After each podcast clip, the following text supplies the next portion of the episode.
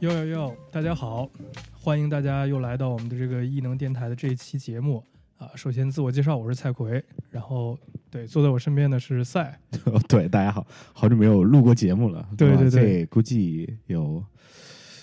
小小四五六个月，对，是。对，就我们现在的嗯这个录音的这个周期有所变化，所以说轮到谁呢？这不一定，啊也不知道。靠缘分，对、哎，嗨，对，大家其实听到我跟赛这个组合呢，一定又猜是不是这一期又跟我们的球鞋啊、时尚啊、sneaker 有关啊、sneaker 有关，哎并不是但是并不是。对、哎我们今天要跟大家聊一聊的这个主要的一个话题呢，就是啊、我们一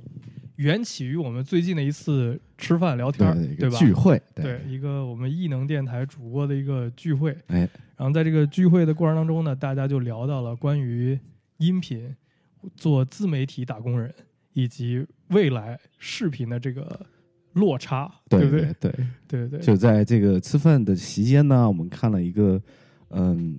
视频，就是在讲解现在这个直播带货是多么的火，对包括双十一，然后这两位顶流的朋友在一晚上可能自己的收入就是五六个亿这块儿，是的，是的，是的，就觉得嗯，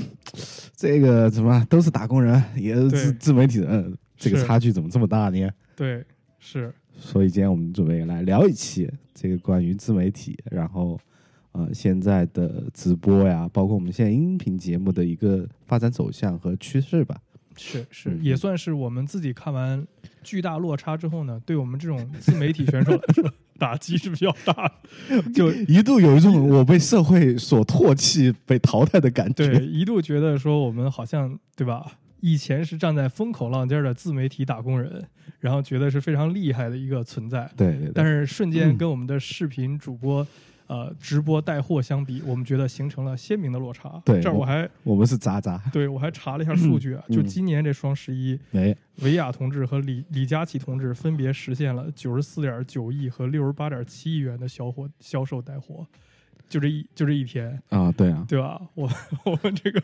就人家一天的收入就是几个亿，好吧，兄弟，你这辈子能赚一个亿吗？我就问你，是。连这个后起之秀，我们比较喜欢和欣赏的罗永浩同志啊，就是今天在那一天也自己干了这个二点七个亿，所以这真的是站在了时代的风口上。对对对。站在了是，不，人家也是提前也是很多年就开始做这行了，只是说嗯。没有通过直播的形式在弄嘛。对对。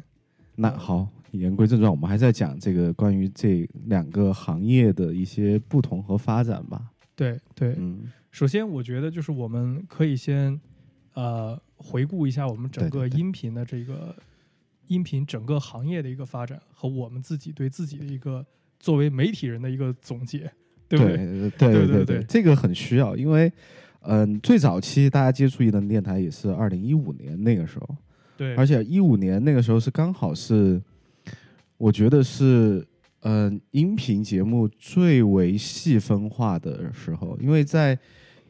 九七年那个时候，那个时候基本早嘛，对那是什么？只有什么你在电视台，然后在出租车上，嗯，大哥有那种调什么半导体、收音机这一块儿，，那个时候是最早的这种所谓音频节目嘛。是，然后到之后的话，是在苹果，应该是在美国这边出了 Podcast，那个时候是二零零四年，我记得、嗯那个时候就出了很多你可以在网上 download 的，而那个时候还不是在线啊，你需要在网上 down，是，需要通过下到什么 MP 3里面自己去听的那种，所以说那种就没有及时性，你可能他说的新闻啊那些就不是那么的实时了。对。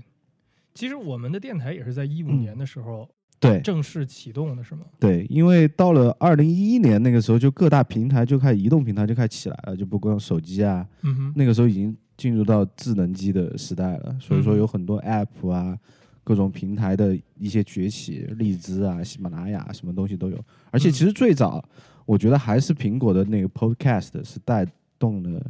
一大批人，嗯，然后去做这个事情。然后到了一五年的话，就是到了一一年那个时候是发展期嘛，二零一五年的话就变成了分化期，就是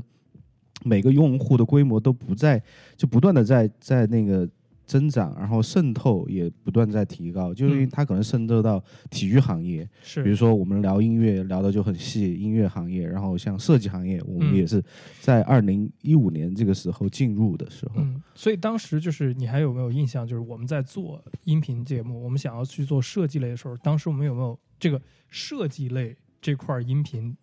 的当时的情况是什么？呃，国外有，国外有，国外有，国外有。真的有讲 design，对对对对对，嗯然后其实国内其实很少，嗯，因为我有记得你跟我讲过，说当时我们应该是国内最先开始做设计这块儿，应该是同步吧，因为在三番也有几个 podcast，但是他们讲的更多是那种，嗯，互联网里面 UI 就是专项的，OK，就某一个职业的，嗯但不像我们就每个行业都会涉及到。嗯嗯，对，我明白。所以那其实当当时在中文的音频市场，是不是也没有这样的，没有，也缺少这样的就是设计类的？对，基本上是没有。我们算是也不能说是独一家吧，但是也是那个时候就是发展的特别快的一个 podcast。所以，所以现在我们回顾一下说，在一五年的那个时候，我们确实站在了风口上，算是算是。一五年站对了呃，一五年还不算是在风口浪尖上，我觉得是一六做了一年、两年，嗯，一六、一七、一八的时候，我觉得是那个时候是最最 OK 的时候，是还办了很多的线下活动，然后还有很多的嗯。粉丝，you know，OK，所以这个确实，我手边这个数据也确实显现了，说从一八年开始，我们的这个中国的这个音频在线的用户其实增速就非常快了，嗯，基本上每年都百分之十以上。你看，从一八年开始，我们这个整个用户基数是四点三亿人，对，一九年四点九亿，到了二零二零年，现在整个的在线用户已经达到了五点四亿，就指的是全中国啊。嗯，我觉得这个其实数据的话，其实还证明了音频在这几年的这个增速的发展是非常是非常好的。我觉得在那个时候，你刚刚说正好我们的飞起的时候也是在一八对对，那个时候是最顶，的。嗯但是有一个问题就是说，在线用户的增加，但是它的增率就是增量就变少了。啊是，那这是肯定的，因为你的你的你嗯你一共就这么多人，你的增速肯定不能是嗯像每年都 double，对吧？你肯定是有一个有，你比如说一七年到一九年这几段嗯是每年的势头很很很很很猛，到了二零年就逐渐有一个下调了。对，其实我们也能自己做电台这么久，也能感觉到，其实从二零一八一九开始的话，其实 post podcast 就是播客这块儿的话，就有点往下坡路走对，的感觉了。是，有一说一，而且我们还有，对吧？可能未来我们要聊这个视频的节目的冲击，对这个看来是非常非常可见、显而易见的这么一个变化。是对，是，呃，对。然后说到这块儿，呃，音频行业的一个发展，就是我我还看到这个主要的这个总结的这里面会说到啊，主要我们的这个应用场景是嗯，睡前、上下班路上跑步和做家务的时候是，对这个，其实我个人的体会是，我还真觉得我听这个音频节目的时候，就是主要是睡前的可能性是比较多的哦，我我是开车的时候听。啊。因为比如说上下班啊，或者说对，基本上是我是开车听，平时很少，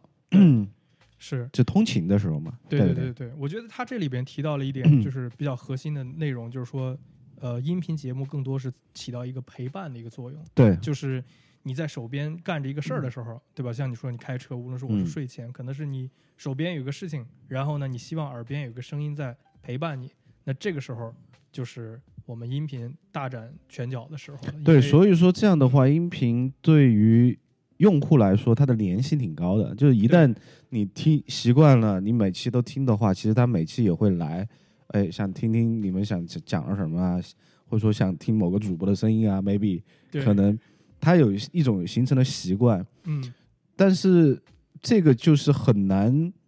去培养用新的用户。嗯，现在新的嗯用户其实很少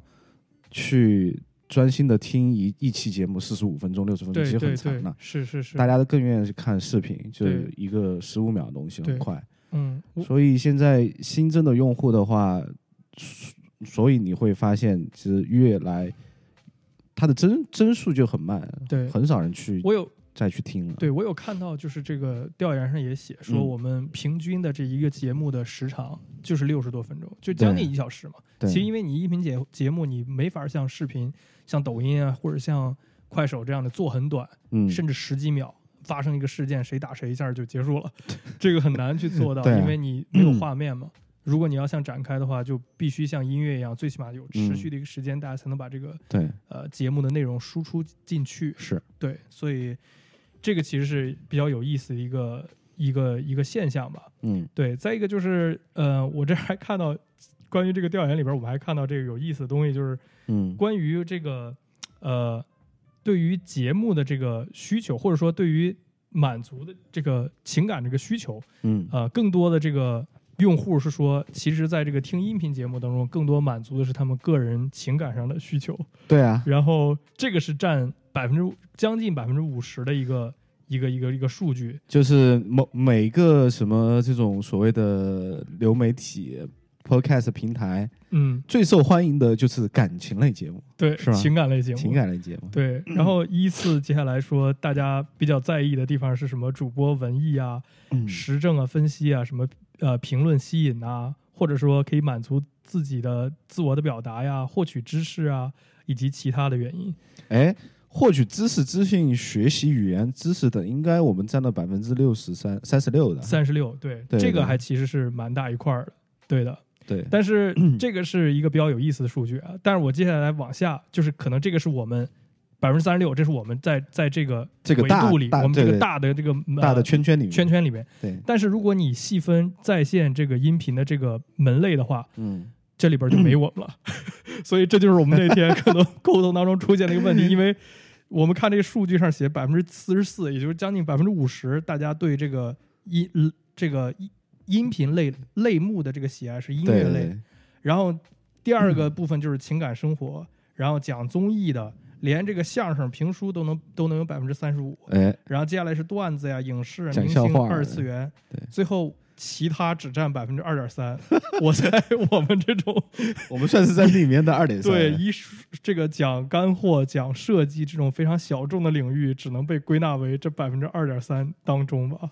哎，对，所以即便我们在这个大的框架内说，哎，我们还行。这个戳到了大家的这个痛点，是说大家在获取知识、资讯、学习这个栏目里边，有百分之三十六的人可能会喜欢，但是实际在整个这个类目当中，我们其实不太占，我们这种分类其实是不太占优势的，是，基本上没什么人。对 基本上没什么人。So sad。对对是，呃然后其实我会发现嗯，另一个东西，其实女性听 podcast 的人要比男的要多，对是，对吧？对。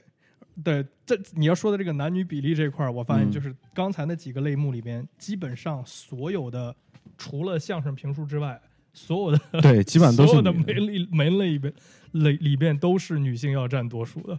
对，就是说，相声评书男性最高，这你可受得了啊？对，这就证明我们这个男性还是非常喜欢，就比较是吧？哦哦，还有二次元，对，二次元是男男性宅男，占占多数的，对可见男生不是中二，就是喜欢讲笑话。所以说这个数据嗯你会发现，其实如果说你要做一个全新一档的，你是比如说刚进入这个 podcast 领域的话，嗯。你要选择类目的话，嗯，而且要有很多使用的话，我觉得综艺和感情面向女性的这块的话，可以去尝试一下。对对。对，但是相对于说这种地方的话，竞争就很大呀，嗯，是的。不，一定跳得出来。对你可以选择一个折中的，对，而且千万不要选其他。对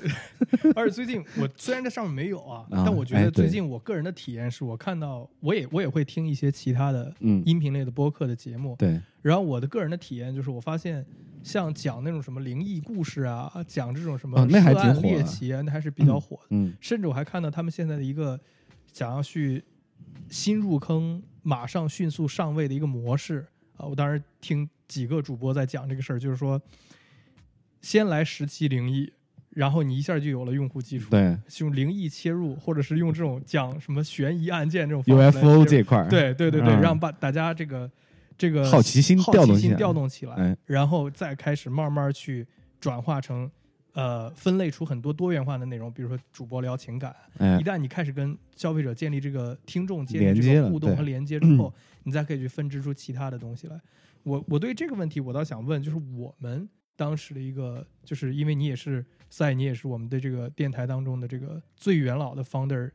这个之一，所以我想，我倒想问，这个我们的这个过程，从我们用户基数的增长来看，你觉得这个符不符合这种模式符不符合我们当时的一个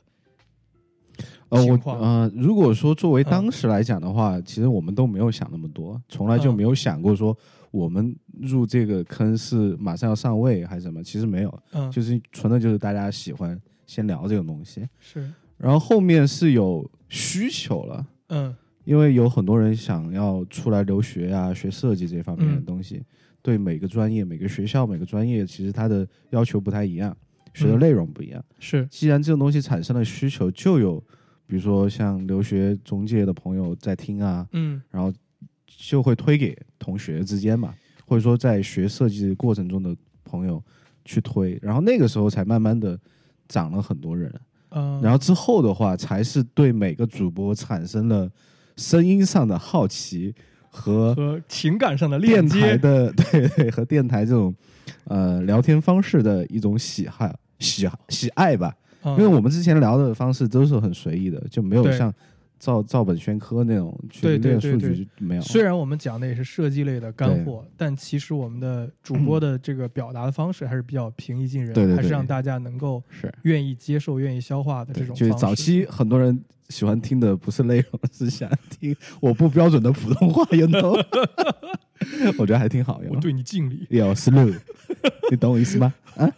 是，那这个还是挺有意思的。我觉得一开始这么说的话，我们是嗯，填补了相对来说一个空白在对当时。对对，呃，所以在你的这个角度当中，你有没有感觉到当时我们的呃，因为是填补了某个空白，所以当时我们的增速就是还挺快的。增速是挺快的。对，就很快很快，嗯。就一下就从刚开始可能只有几十个人听，嗯。可能做了十期以后就已经上千了。哦。对，就相当于你一周一期节目，就是过了十周，嗯然后就有一千多个，然后后后面就越来越多人，然后就后面就还建了群，嗯嗯嗯，而三最多时候应该有三个群吧，还几个群完了，忘了，还挺多人的。嗯，OK，我觉得还有一个就是他们说到，就是我看到在这个调研里边也提到一个问题，就是说嗯。音频节目的一个好处就是它可以跟我们用户的这个粘粘度和粘性非常高，因为基本上我们无论是什么节目，最核心的一个诉求还是对我们用户产生一个陪伴啊，然后用嗯声音来去陪伴大家一起成长的这么一个作用。对，所以呢，一旦这个用户他接受了我们这观点，接受了我们这个声音，熟悉了我们这些人设之嗯后，可能大家就会对我们对我们这个声音或对我们这个节目产生一定的期待，并且时时保持一个这样的一个关注。而且我觉得还有一个点，就是我觉得还是挺挺挺神奇的，就是因为那个时候我们做电台的时候，我们还是学生，嗯，所以说刚进来听我们节目的人也是学生。对，现在我们工作了，然后陪伴我们下来还是工作的人，但是你说新的 design 的学生来听这个节目呢，我觉得好像在逐步的往下减。嗯，对，因为现在有很多不一样的播客了，包括、嗯嗯嗯。对吧？也有很多的平台也也有很多在讲设计的，不一定只有我们了。是，所以说的话，这个分流也挺严重的。嗯嗯嗯嗯，对。而且我我嗯刚才想、想要主要问的一个东西，就是我指的是我们最开始，就是我说我们的这个跟用户之间的粘性和是是音频节目是高于这种视频类的这种节目的，所以我想说，嗯从你你们这个一开始建立电台，包括到现在发展的过程当中，我记得，因为我们那天回顾的时候还看过，我们做做过很多这样跟粉丝的线下活动啊、对啊互动啊，是包括我们这个就是在呃留言平台上的一些互动啊等等。那这些东西，我觉得应该是呃我们比较有优势的，对吧？对，线下活动的话，其实也是，其实我们有一个，其实有一个，你说好也是好，不好的一点就是说，我们全部都在外面国外，嗯然后国内其实是除了君君回去以后啊，或者说谁回去以后去办那个线下活动，嗯。其实如果说 是两边都有人，或者说侧重点都在国内的话，其实我觉得这个市场会要更更大一点。嗯，因为所有人精力的话，其实可以办一些很好的线下活动和组织作品集啊，很多相关的事物，对。应该还是比较好的，嗯，就是我们的。听众的主战场其实是在中国，因为毕竟我们是中文播客，对吧？对啊，对，但是我们的这些主播可能都散聚在海外对对，L A 啊，是就是日本啊，日本包括上海啊，对可能在上海的现在这个人，并再加上疫情的原因，我们做这种类似在这样做线下延展啊，或者很深度的一些互动，可能目前来说有一定的困难，嗯对吧？是，嗯所以说现在对吧？就大家嗯，想一想，可以，想，那我们现在就看，其实其实。哦，那个时候的话也是只有四 G，现在五 G 上的话，音频平台本身它对网络的需求其实没有那么大，所以说，嗯，为什么播客平台可以马上很快的发展起来，也是因为得益于互联网网速科技这块儿，嗯嗯，对，就我个人那个体验，就是我觉得，呃，听音频这事儿逐渐变成我的一个习惯，是我嗯。个人对这个整个音频类节目的这么一个呃体验吧。嗯。就比方说，我记得我刚来美国那会儿，就是虽然有有荔枝，有那就是一五年左右吧，有荔枝，有这种呃喜马拉雅这样的平台，嗯。还有蜻蜓 FM，我记得我最早还用哦，过这个。对对对对对，有这。个，就是这些平台，包括 Apple 的 Podcast，我个人的体会是，确实会有这些平台，但我当时好像很少，就是有有机会说，哎，我打开这个平台去听上面的内容。呃，一一方面就像你说的，基于当时的网速，因为嗯当时不包月嘛，你出门儿，你出门还要有嗯 流流量啊，对对对然后你呃，而且有些当时的这个优化做的不是特别方便。我记得嗯有时候你听这个，你你打你你转到别的上面可能就断掉了或怎么样。对，但现在我感觉好像音频类的这种播客已经成我生活生活当中的一部分了。就就像你刚刚讲的，嗯。我一开车，自动我的手车跟我的手机嘣儿就连上了，然后就接着我上次放完的没放一半儿的这个播客就开始听，而且我还发现我我感觉我英文的、中文的播客可能都会对都都会有。听的还挺平均的，对甚至说我现在只要睡觉睡不明白，就是对啊，只要睡觉有难度，我就嗯。打开一个这样的一个音频的节目开始听，对。所以我我感觉好像我已经记不记不得什么时候开始，这个东西已经变成一个我非常就是那种像 routine 一样的那种感觉，就你不用不假思索就开始掏出耳机挂在挂在耳朵上就开始，而且还有一个习惯，我们对。你没有发现，就是说，嗯。呃，我也在听，然后我其实登录这些任何的平台，我只会去听我已经听过的 po 就是频道了，嗯嗯嗯，我不会去我，喜欢的，对我不会去 discover 或者发现其他的就是。都不会了，我就只只点，比如说这三四个我喜欢，然后他们谁更新了我就听，对。没更新就算了，然后其他的我就不管了。对。我也不会去想说，哎，这个是是。什么电台？看一下没对，有我？我之前还看到过一个，就是很多网友的这个评论，包括就是这个调研上也写到，就是嗯。甚至到了一定程度，就是呃，听众们会误以为觉得自己跟自己的这个主播很熟，像熟识了很多年的朋友一样。是，对，就是这个是很有意思的一种体验。我自己也觉得是，比如我常听的几个播客，感因为他们会在这个播客里面就是。展示很多个人的情感啊，自己对对，聊自己的私生活呀，的经历乱七八糟啊，然后包括对，包括自己的丑事儿啊，嗯一起干过什么东西，就感觉这个事情就只有你跟他交往了五六年，你们天天一块儿吃饭，然后上下学都一起，就感觉是你个高中同学，或者是你很小很小就认识他的这么一个小伙伴，你才会认识这个人到这个透彻。但是很奇妙的是，这个人压根儿不认识我。对啊，这是单向的，只有你了解他呀。对对对对对是，对，所以我还想说，对啊，我不知道我们。在线的这些听众会不会对我们这个节目的成长，包括我们现在的这些主播，有这样的一些链接？有，因为大家都是嗯，看着从学生一步到现在，也知道谁结婚了，谁跟谁在一块儿耍朋友啊。对其实都是电台自己经常听节目的人就会知道。是，对对我刚刚看了这调研，我还有想法，我说就是好不好？我们除了讲设计之外，我们多一些 多增加一些哎，个人情感类 是吧？二人转、相声类，对，我们拓展一下我们的这个业务范围。范围，对，对不能。只是局限这块儿，那这个增长就很迟缓吧，兄弟们，对对不对？对对，而且我我也不知道我们现在听众有多少人真正好奇说，哎，这几个主播天天讲设计，他们平时的生活是什么样的？如果我就想说累不累啊？你们天天讲没有生活了啊？对对对，如果有这样的听众，我嗯觉得那你也欢迎给我们留言嘛，对吧？我们也对可以适当的考虑一下，主播什么时候多自曝一些自己年轻时候干过的丑事儿啊，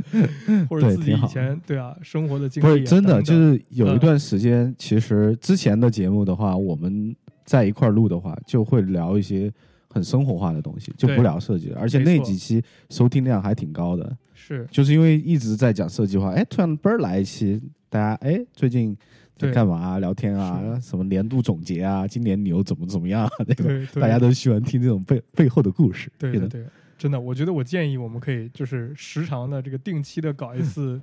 主播的这个最近分享，对对，就类似像这种常规 life 类 lifestyle 节目，对，然后讲一讲大家的一个。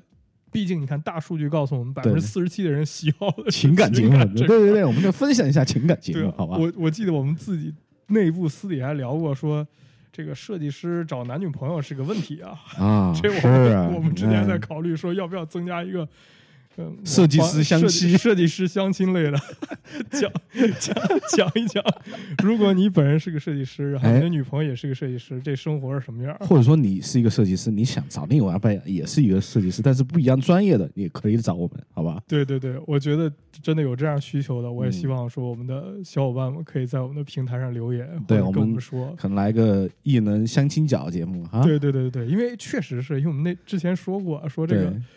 我们这些是吧，设计师一天到晚都关在家里，对着屏幕，一天到晚想推敲怎么做设计，怎么研究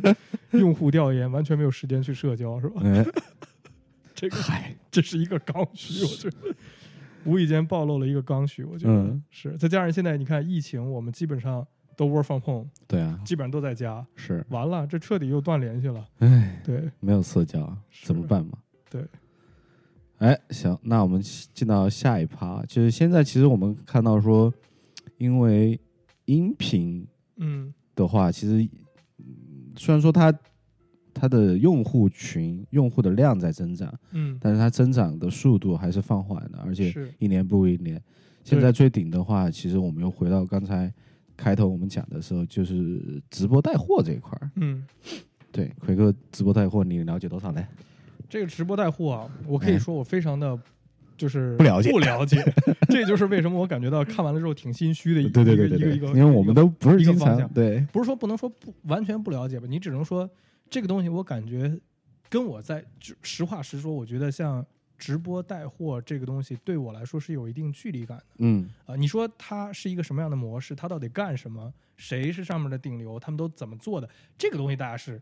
这个是了解的。嗯，但我之所以说我不了解，我指的是说我跟这件事情之间的参与度在生活维度上其实是没有参与，是没有太多。参与度，因为这个东西只是一个我认为现在特别火的现象。嗯，确实，这个东西的变现也好，带来对企，因为我自己也在对吧，服务某些是服务某企业，对不对？我我也在做给他们做设计，所以我很清楚直播带货，包括我们的我们的 CEO 都是我们这个直播带货的一个主咖，对吧？所以哦他要这个自己上。啊，他自己上，嗯他自己每每周坚持直播带货这块儿，可以。他他他现在是我们这 CEO 还挺有意思，就是这这个是一方面，我觉得就是对这个行业的这个东西我是熟识，但嗯。是你问我个人对他的一个感觉，我其实相对来说我是比较陌生的。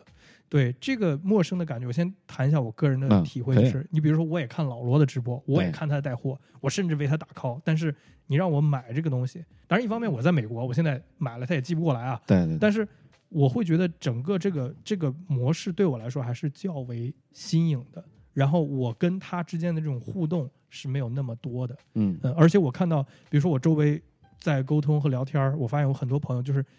我可能想买一件东西的时候，嗯我的第一个就是在在我脑筋里的一个想法，并不是说我百度一下或者问问周围的人，我先上来看直播，还有固定从主播这个直播这里边获得资讯、获得 获得信息的这样的一个一个一个。哦，你是这样的呀？对我有周围这样的朋友说，哎，我要我要我要买一个，比如说化妆品，或者我买一个买一个产品，我可能第一时间不是说先去搜，就是以前你看，呃，可能大家都是说我想买一个什么东西，咱们先搜哪儿有渠道，比如说我、嗯。我要买电器，我是去哪就打比方说，我们买一个显示器吧，对我们买显示器，我可能先去京东、淘宝，京东、淘宝我去看，对，啊，货比三家，可能还有很多什么什么值得买啊之类这种对比网站，告诉你什么参数啊，这个那对。对对对，现在他们好像更多的是说，哎，我看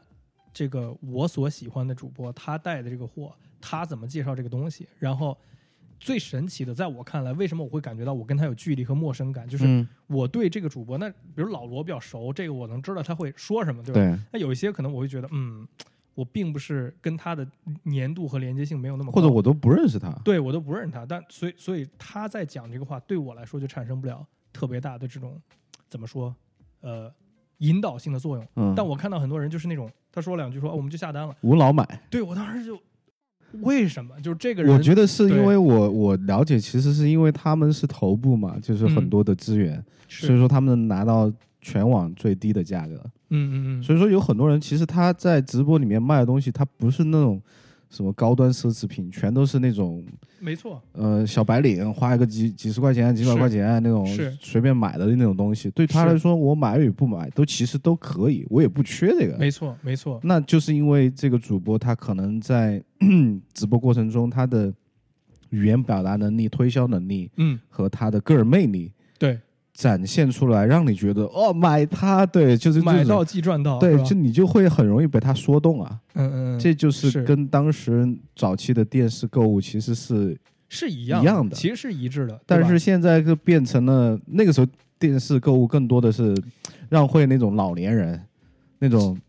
在家没事儿干的，然后看，哎，这个东西其实买回来也没啥用。有一其实，其实我觉得，我个人觉得，当然你说形式上它其实就是电视嗯购物嘛，但是我个人认为它跟电视电视购物当中还是有差别的。嗯我觉得这个差别对我来说最大的问题就是距离感。嗯比方说，我哦对，小时候大家都看过电视电视直播，那个是要打电话的，打电话，哎就是啊，经常回成假的电话，说啊，你看我们这个电话都打爆了，然后怎么怎么样，对吧？然后假装在接电话，但是实际上你跟这个电视上的人，你自己都知道你是有距离的，他不认识你，你不认识他，你也不嗯可能会跟他有什么交流。但我们现在看，因为比如说网络的发展，就是你在直播过程带货当中，你是可以跟主播产生互动。对，因为有些主播会看到你的留言，会哦，比如说你提个什么问题啊，刚才那个宝宝就告诉你知道这个东西其实是怎么样，然后可能就解决了一大群人想要问的同一个问题。没错，嗯没错，没错，没错。我觉得嗯像这种互动性是，就是，呃，它是比直之前的接的嘛，对，之前的电视电视的直播要好非常多的，嗯因为我记得我自己还有个亲身的经历，就是一七年我毕业之前，我们那你看一七我我毕业的时候大概是相相对来说是比较靠近一七年末尾，我是圣诞节期间毕业的，对啊，那在那个之前，我们那个同班同学他有一个这个呃毕业的项目，他是想做一个跟主播直播带货配套的一个电子设备的一个设计，一个系统，一个 kit。对，嗯，但当时他们碰到了你，你猜在这边碰到最大的问题是什么？我不知道就是老师会问什么什么叫叫直播播哦，为？什么买东西要通过直播？就当时我觉得他最大的问题，并不是说啊，我这个东西怎么给它做优化，我需要一个灯，我需要一个什么样的这个音频的是接入。那他做这个产品面向的是国内，呃，对他当然当时的这个、他当时的切入点是，比如说淘宝，嗯，而且在当时我他做调研已经火了，已经火了。当当时在做，我记得很嗯印象很深刻，就他在做这个调研的时候，我们也会看他每周的进展，我们也嗯会就是多多少少会介入到他的这个调研课题里面。我还记得就是当时淘宝有真正推出直播带货这个，但当时没有平台，就没有像什么快手啊、抖音这样的一个平台，就告诉你说，哎，我打通你，你到我这儿来看，你到我这个平台上看，我平台打通你跟代理商就跟发货之间这么一个关系。对，对，只是说他们淘宝就是大家自发组织的一些在淘宝 online 上来去给你去做这种呃直播对，销那个算是直播一点零的时候，对的，而且我当时记得它的一个主题就是卖卖什么卖的比较多呢？就是一个是化妆品，一个是服装类，嗯，因为这两个东西是需要你呃跟主播产生互动问问题的，比如说对，这尺码到底怎么样？这个衣服你能不能给我转一下？对来，你找个模特儿给我穿上我看看。然后告诉你模特的身高，没错没错没错然后当时的化妆品也是说，这个东西看起来包装挺好，但我并不知道这个抹在脸上是什么样，或者这个效果是什么样。那你可不可以在镜头前给我试一下？但当时我看到里面还有很多的问题是关于互动啊，关于呃，就是怎么样跟这个真正的消费者产生这样的一个近距离的互动。嗯但现在这两年，我也觉得，我的天呐，这个问题已经完全被解决了，而且随着对吧平台的确认，基本上我看了，现在你只要是直播、直播类，就已经变成垄断了，不是快手就是抖音，这两个平台已经非常非常固定了。对，甚至我这次看咱们双十一，呃，整个的这个直播带货，谁去谁的平台，都是一个大家这个争。就是兵家这个必争之地，对。你作为一个顶流，你必须跟我签约，你必须来我的平台去直播，因为你不来或者你来，对我来说就直接的利益的影响是非常大的。什么辛巴啊，对对对，快手是的一个快手对就是这样的，就是你直接 不光是你的加入能影响到我的战绩，你你的加入直接影响到我平台的这个生存，所以我会觉得这个其实是我会觉得现在直播的一个整个的一个发展和这种感觉吧。嗯。但是还是回到刚刚那个感觉，我我对它的整个的这个感觉还是有一点怎么说呢，并不是特别的适应，并不是像我现在就像刚刚讲说，比如音频或者是其他那种、像生活里边司空见惯的，或者说非常熟悉的一个事物。嗯。对它对我更来说，可能更像是一个新型的一个业态的模式。对。对是，其实我嗯。觉得我闪出去讲一下，别嗯。就是可能有一个延展，延展到比如说之前，其实在，嗯直播之前就有嗯很多的，比如说自媒体博主，就也是视频方式的，比如说 YouTuber 或者嗯哔哩哔哩上面的、优酷上面的自己做视频的朋友，嗯对吧？然后这种人的话，其实算是在。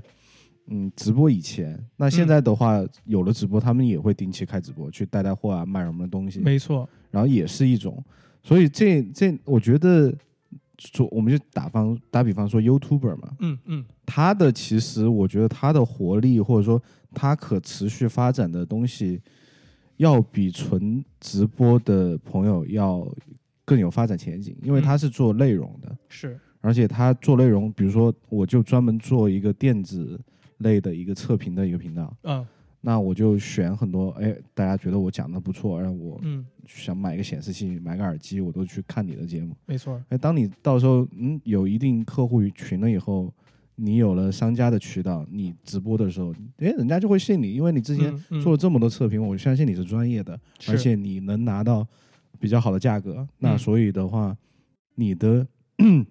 粉丝和你的销量应该是很数据上应该是很好看的。是的，是的，对，没错，我觉得你其实就在你刚刚说的这个，通过比如说 YouTuber，通过嗯。我产生内容，然后由内容带带起来这个流量，嗯。然后来连到关联到我相关售卖的产品，这块儿是我现在非常熟悉的。嗯。我觉得我跟如果说我跟直播有一点点距离的话，我会觉得你刚刚说这种模式是我现在生活当中、嗯，呃非常重要的一部分。对，我举个例子，我我已经我已经具体记不出来是什么样的时间，呃，我产生了这样的一个就是习惯。嗯对，就是你要现在问我，比如说咱们现在还回到刚那个话题，我买个鼠标，买个显示器，对，我可能不会第一时间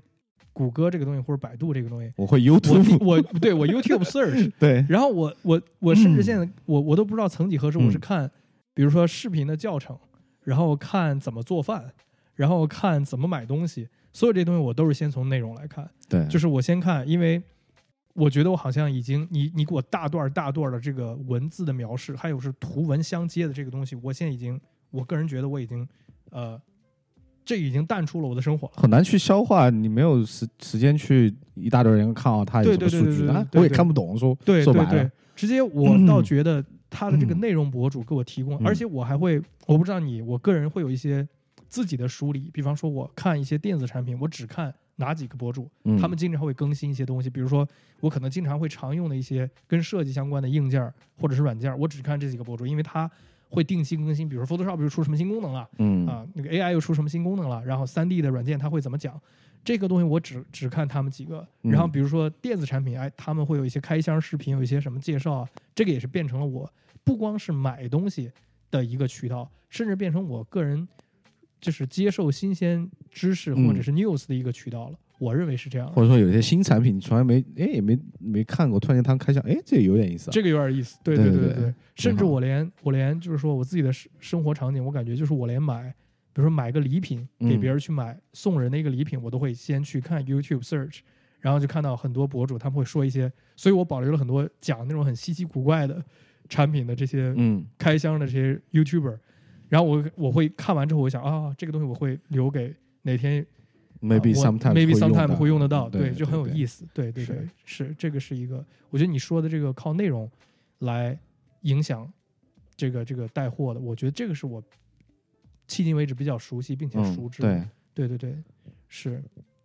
而且我在像抖音上其实也有，其实抖音也是变相一个 YouTuber 的一个感觉嘛。是是是，它其实也现在也是很多人比较通用的一个做法。对，是，嗯。嗯，只是它可能流量没有那么大而已。对嗯。你说到这个短视频这块儿，我我还看到他们那个就是短视频的一个研究，就说我们嗯现在中国、中国的这个人均大家的这个 观看视频量，每一天时长从一九年的五十四分钟延长到七十六分钟了，就是就是每个人刷手机，每个人刷看短视频的时间，You you mean every day？，every day，shit，就是说。从，也就是说，你一年基本不是一天，基本上你要浪费一小时的时间在短视频上。哦，对，而且我不知道你，就是我的手机，比如说每个周都会给我一个，呃有有有，就是一个那个 screen，呃你花你花了对就你花了多长时间浏览你的屏幕，你的屏幕哦都浏览什么？其实我看了看这个东西，对我来说，这个数据还挺准的，哦，因为我我看到我的我个人的这个短视频浏览量是很高的，对，因为就是像呃我几个常规用的比较多，嗯就是 YouTube、Instagram，这是占据我这个手机使用量的头条。我记得当时我在呃上一个公司工作的时候，我的一个嗯 设计师朋友，平面设计师朋友，他跟我讲，他说我自己最近给我设自己的手机设置了一个 Instagram alert，我说这啥意思？他说就是一旦我看 Instagram 超过一小时，他就报警，然后自动就给我关掉，哦，就导致我不会再嗯沉迷在上面。他说因为我已经我需要 detoxic，就是我我我中这个手机的毒实在太长时间了，就我感觉我太多浏览在这上面，我花了太多时间在上面。哇，你看我，你猜我啊最顶的一个 app 用的是什么？最顶的 app 是什么？播客，十二个小时。哦，所以说我听播客是比看东西要多的，嗯是我喜欢听东西。可能这跟你的工作 状态有关系，是吧？因为你在做工作的时候，你可以是有个背景音一直在一直在响这样的一个情况，是吧？对，差不嗯多。所以说这看东西很少。对。然后我还看这个最逗的是这个，呃，关于短视频的一个调研上写了一个写了一个写了一个内容，特别逗的是，嗯，这也挺有意思，就说短视频正成为促进农业发展、乡村振兴、消费扶贫的重要手段之一。对啊，现在就是我看到很多就是我们的呃乡村农民的那些种的什么香蕉啊，各种东西都是直接卖的。是，以前还有中间商去贩去收对，对现在都不是人家直接就自己卖了，我觉得挺好啊。对，他说百分之七十二的用嗯户对涉农类的 短视频发 展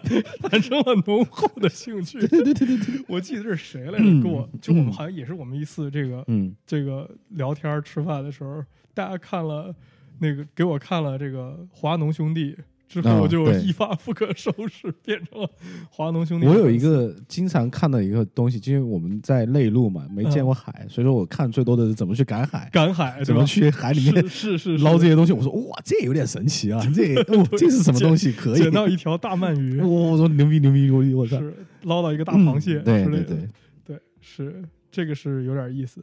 对对，所以我们还说呢，畅想一下，我们接下来如果我们的哎对异能电台是吧，我们也要嗯也要再次站到风口上。对啊，我我们刚才就是从对吧这个新的这个业态生态拥抱的话，我们应该选择什么样的？对我们不想被这个历史的车轮给碾压，对，甩在身后，这也很很惨，感觉不行。对对啊，我们从刚刚开始的音频的分析到现在短视频，然后直播都在带货，其实那个趋势你也嗯能发现，其实我们还是得做一些尝试和改变。对。对，至少说，呃，直播我们先不说嘛，至少说嗯我们做视频，这个是很需要的。是，嗯，就拍一些小东西，不需要太长，十分钟，对，对，嗯。然后讲个什么事儿，然后看怎么嗯聊，对，对，是。畅想一下，我觉得这个最大的问题就是，可能要正，我觉得最大的这个、嗯怎么说，激起大家好奇心的一个部分，也是我们主播讲了那么长时间，主播到底长什么样，是吧？啊、对，对。然后或者说我们真正讲设计的时候，因为之前我好像我们也聊过这个内容，就是说我们在做音频当中聊设计的时候，其中有一个挺大的制约，就是比方说我们聊到某些设计，对呃讲一些干货没有图，你没有图不知道对吧？这是你你什么玩意儿，自己底下去看这个对，我你要推送照片的话，那就很麻烦。对，而且有些我们介绍某些人的作品的时候，这个也只能是在公众号里边的那种文章里面体现。嗯但是如如果就就是我们真正把这个嘉宾请到，我们再去聊这个事儿的时候，如果有相应的视频的素材，那将会更加丰富，也、嗯也更多的跟我们的这个呃我们的听众啊，可以拉近更多这样的一个距离。对我觉得很现多东西相对来说更及时。因为设计这玩意儿必须你得看着说才行，对纯靠想象，这我跟你说，这是一个杯子，这个杯子长成什么样什么样，其实你也无法想得出来它长什么样，对吧？没错没错，所以还是得嗯，看着东西来。是同时，我们再想一想，我们怎么通过这个 YouTube，然后这个视频怎么转化成带货，对，我觉得我们也得想，哎是对吧？你做这个还是得想怎么变现啊。是我们都义务做了这么多年播客节目了，嗯对吧？做慈善这么久了，我觉得我们也应该收获了。是，我觉得在这个内容上，我倒就是因为我我觉得我倒很想听听我们这些听众们的想法，哎，不知道有没有我们的你们有什么小伙伴兴趣爱好想看？兴趣爱好想法，想看主播干什么是吧？比如说主播在线来干一干一碗四十个鸡蛋是吧？这有点过分了。其实我觉得，其实一个能马上能做的一个事儿，就比如说，嗯。呃，可能只只能在国外买到一些好的设计的产品开箱。对，我觉得这个是可以马上做的。嗯嗯嗯嗯，是的，对，因为我觉得就是我们现在，尤其是我们在主播在 L A 的这这嗯。波，或者在东京这波，我觉得相信，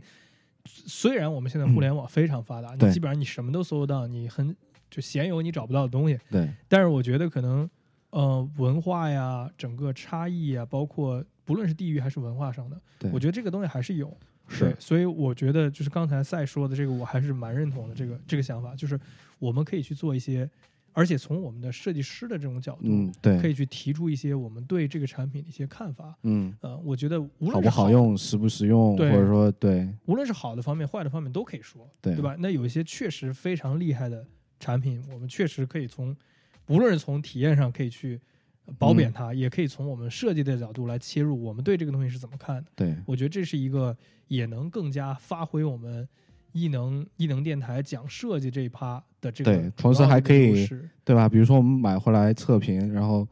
然后你感兴趣，你可以对吧？二手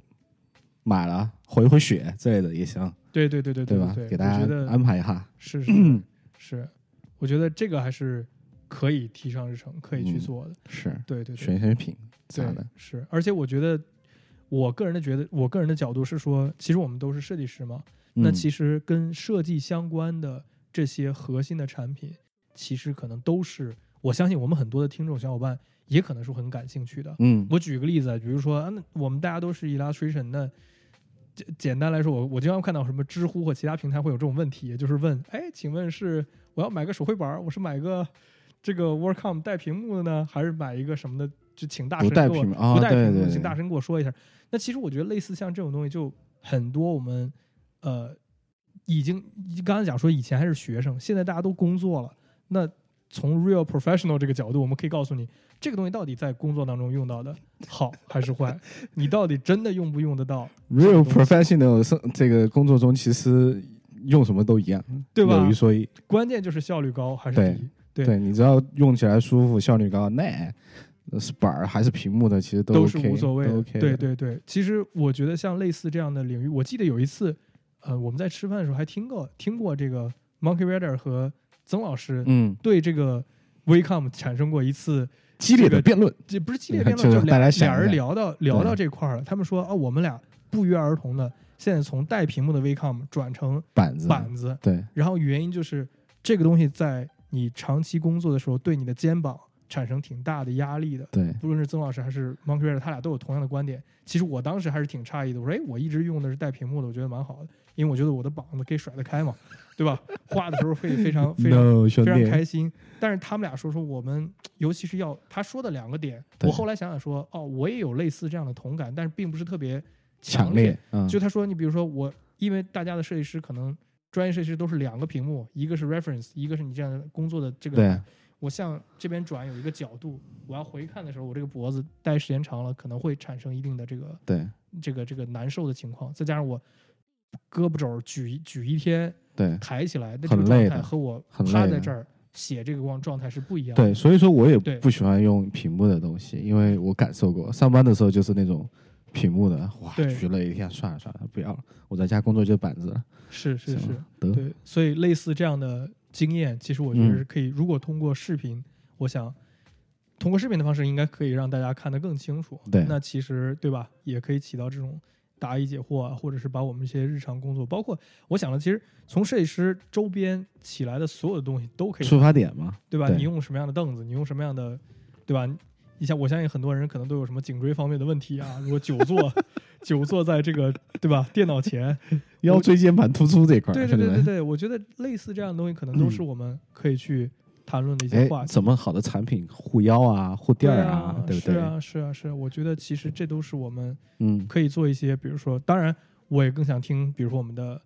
就是我们的听众小伙伴可以提一些东西，哎，嗯，可以让大家比如说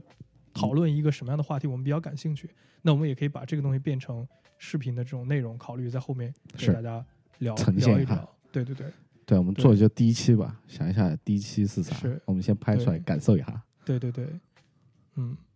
嗯，是，我觉得这个很有意思。所以这一期的节目整体来说，就像是我们一个 think out loud，就是，我们自己把自己内部电台发展的一些东西做了一个稍微的回顾，并且我们自己从自己的角度看看 未来或者讨论我们未来将会有什么样的一个发展。是，对，因为对吧，我们设计师不也要看，也要 research 整个行业的变化。对啊，不然怎么跟得这个东西上这个 train 呢，兄弟对们？对对对对，明明看到 train，我们不 follow 也不对啊。对是是是，而且我觉得其实那天我们聊的还有一个就是我们的，我们还有一个电台的优势，就是我们都是设计师，在做这些视频类的这种啊，对对素材拍摄、剪辑还是什么东西的话各，对我觉得对我们来说也不用再去现学习，就不是说像我们你想干，你生产成本对相对较低，低，对对对你所你所投入的精力相对来说也不会那么成本不会那么高，是对我们来说，嗯，对对，嗯，对，做片头啊，什么。什么封面啊，是对，P P 图啊，加字幕啊，这些对，甚至我觉得有一些什么比较有意思的那种设计类的什么书籍啊，嗯，或者是设计类的这种好的资料啊，哎，推荐，也可以推荐，哎，对吧？这不是就带货了吗？对啊，对啊，对啊，对啊。比如说只能在这边从买到的，从什么某些方面的这个嗯原创的画集或者设计的哎书籍，然后包括这种东西，我觉得其实都是可以在未来考虑加入进去。哎这个是很好的，对对对，可以开始做了，对对，马上上传哔哩哔哩。和 YouTube，对，嗯，行，是，好吧，嗯那我们今天节目就这样，感谢大家收听，我们下期再见。下期不知道该谁啊，反正我的节目也不知道排到什么时候去了。是，我到时候我们就，哎，说不定到时候我那期就不是从音频出来了，对，有可能直接直接上上视频视频。干视频，兄弟们，我感觉我们今天 这个说这个聊这期节目的时候，给自己挖了很多个坑啊，做不成打脸，我跟你说，这期节目听完了之后，大家可能就直接问我们：哎，你们这视频节目什么时候出啊？嗯，嗨，是，行，嗯，对，可以，但是很有意思。我觉得这样的、这样的这种对谈性的节目，其实也挺好玩的。对，对我们自己也做一些这种小小的反思和展望。是，对，好也，希望还是大家如果有什么想法，可以给我们欢迎给我们做一些留言呐、嗯给我，们做一些这种有意思的互动，反馈和互动。其实我觉得这个是非常重要的，好吧？好，期待大家的反馈。行，好，那我们就这样了，塞啦啦，拜拜拜拜。